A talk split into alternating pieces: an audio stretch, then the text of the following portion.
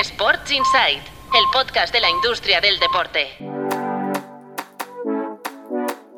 Buenos días, soy Patricia López, directora de Tu Playbook Media y este viernes 25 de agosto te traigo los titulares de la semana que han marcado la industria deportiva. Qatar Sports Investment culmina la compra del World del Tour al grupo DAM. El Fondo Soberano Qatarí ha comprado al grupo cervecero los activos empresariales del circuito de pádel. Además, como parte del acuerdo, se resolverán las disputas legales entre las partes. El nuevo circuito internacional arrancará en 2024, mantendrá el nombre de Premier Padel y estará bajo la gobernanza de la Federación Internacional de Padel.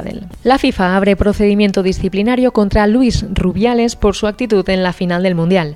El organismo que preside Gian Infantino apunta que los hechos podrían constituir infracciones del artículo 13 del Código Disciplinario de la FIFA, pero no esclarecen los hechos punibles. Es decir, se desconoce si se podría castigar la actitud en el palco o el beso sin consentimiento a Jennifer Hermoso. Está por ver si el gobierno español denuncia a Rubiales ante el TAT, que, de abrir expediente disciplinario, podría suponer la suspensión provisional del directivo, como en su día pasó con Ángel María Villar, por otros motivos.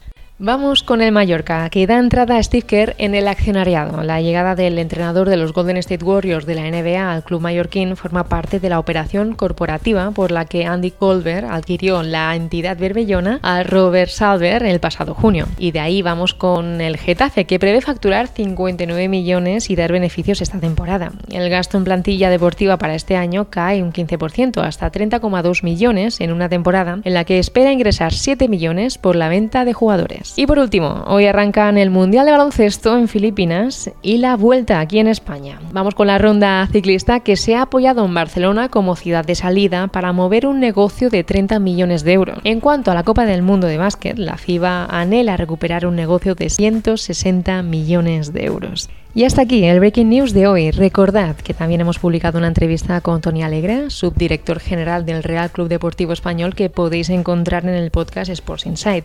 Me despido. Hasta la próxima semana. No sin antes recordaros que si eres socio o socia de tu Playbook, te esperamos en la Homecoming Party que tu Playbook organizará en Madrid el 28 de septiembre, jueves. Allí podremos reencontrarnos todas las vacaciones, tomar algo y aprovechar el networking. Tenéis el link para inscribiros en las notas del programa. Sports Insight, el podcast de la industria del deporte.